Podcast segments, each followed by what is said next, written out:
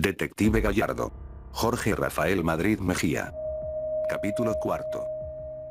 A la mañana siguiente, el detective Gallardo revisaba sus notas personales sobre el caso. Al inicio sospechó de los padres. Estaba involucrado un seguro de vida, ganarían 3 millones si ella moría, y pensó que tal vez necesitarían dinero. Claro que por lo que pudo ver, ese no era el caso. Un banquero y una exitosa abogada, tenían dinero hasta para regalar. Luego estaba lo de la apuesta. ¿Fue amenazada? Y si no pagaba los 35 mil, quién sabe qué podría haber sucedido.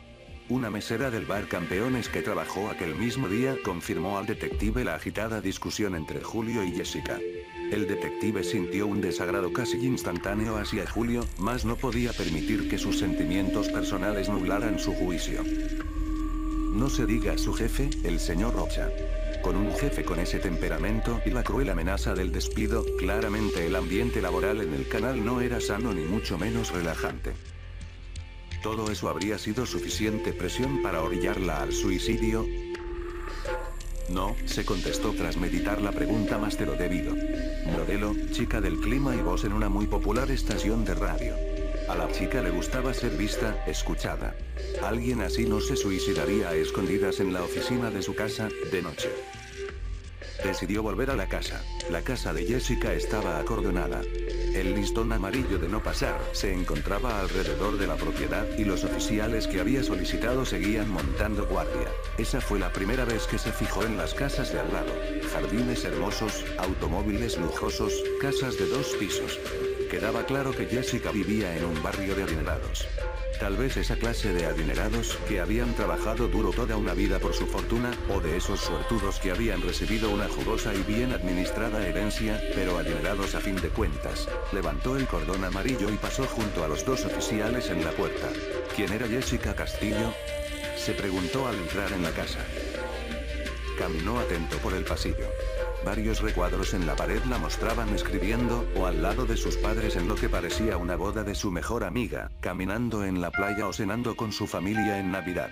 Después, subió a su habitación. Había muchos conejos, elefantes y osos de peluche en una esquina de la habitación acomodados en forma de pirámide.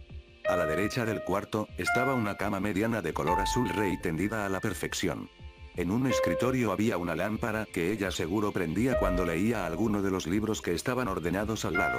El armario de madera tenía un espejo en una de sus puertas y al abrirlo se podía ver toda clase de ropa ideal para una chica de 26 años, al lado había una puerta blanca, que era de un baño pequeño pero acogedor. El enamorado, la araña negra, las aventuras de Júpiter, Caballera Valiente, eran algunos de los libros que estaban acomodados en el escritorio. La cálida luz del sol entraba libremente por entre las persianas de la ventana mientras el detective exploraba la habitación.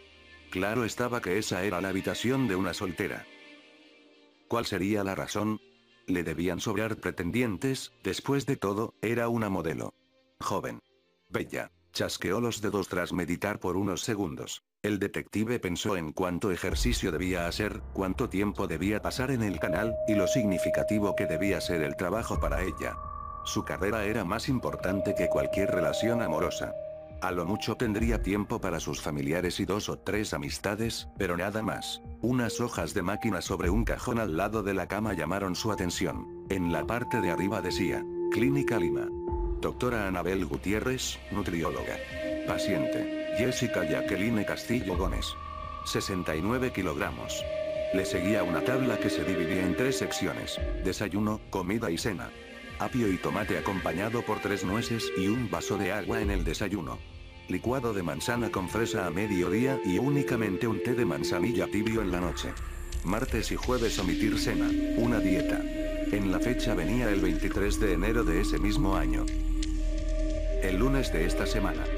Se dijo, trató de imaginarse todo. Jessica había salido temprano del trabajo aquel lunes. Lloraba angustiada.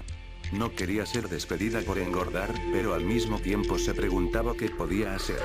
Así que, entre lágrimas y desesperación, fue a la clínica Lima y le pidió. ¡No! Le exigió a la doctora Anabel una dieta totalmente drástica. Justo como la que estoy viendo. Pensó, mientras sostenía la hoja entre sus manos. Ahí tenía algo. Alguien que había visto a Jessica durante aquella crisis. Siguiente parada. Clínica Lima.